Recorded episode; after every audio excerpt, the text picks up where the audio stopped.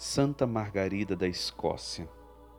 Nasceu pelo ano de 1046 na Hungria, onde então habitava seu pai, condenado ao exílio.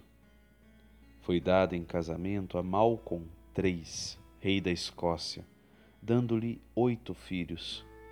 Mostrou-se exemplo de excelente mãe e rainha. Morreu em Edimburgo em 1093 santidade do matrimônio e da família. Da Constituição Pastoral Gaudium et Spes, a Igreja no Mundo de Hoje, do Concílio Vaticano II. O homem e a mulher, que pelo pacto conjugal já não são dois, mas uma só carne, prestam-se mutuamente serviço e auxílio experimentam e realizam cada dia mais plenamente o senso de sua unidade pela união íntima das pessoas e das atividades. Essa união íntima, doação recíproca de duas pessoas e o bem dos filhos exigem a perfeita fidelidade dos cônjuges e sua indissolúvel unidade. O autêntico amor conjugal é assumido no amor divino e é guiado e enriquecido pelo poder redentor de Cristo e pela ação salvífica da Igreja, para que os esposos sejam conduzidos eficazmente a Deus e ajudados e confortados na sublime missão de pai e mãe. Por isso, os esposos cristãos são robustecidos e como que consagrados por um sacramento especial para os deveres e dignidades de seu encargo.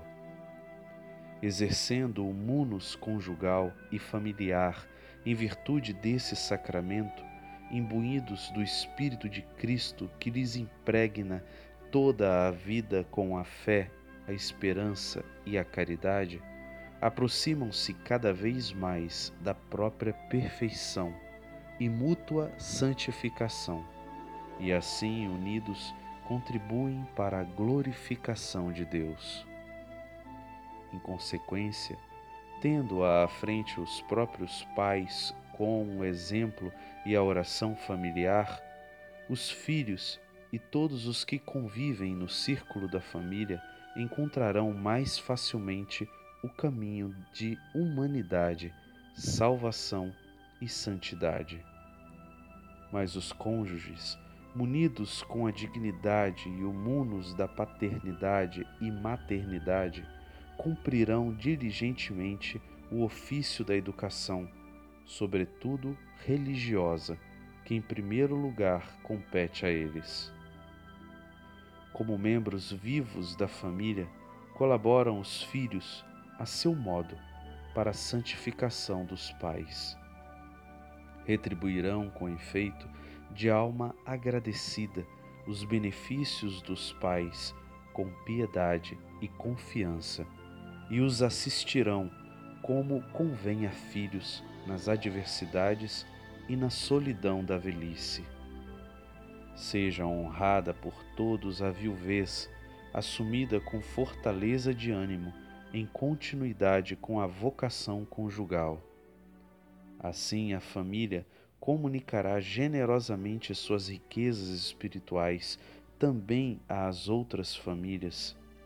E a família cristã patenteará a todos a presença viva do Salvador no mundo e a autêntica natureza da Igreja, pelo amor dos cônjuges, pela fecundidade generosa, pela unidade e fidelidade e pela amável cooperação de todos os membros, porque se origina do matrimônio, imagem e participação no pacto de amor entre Cristo e a Igreja.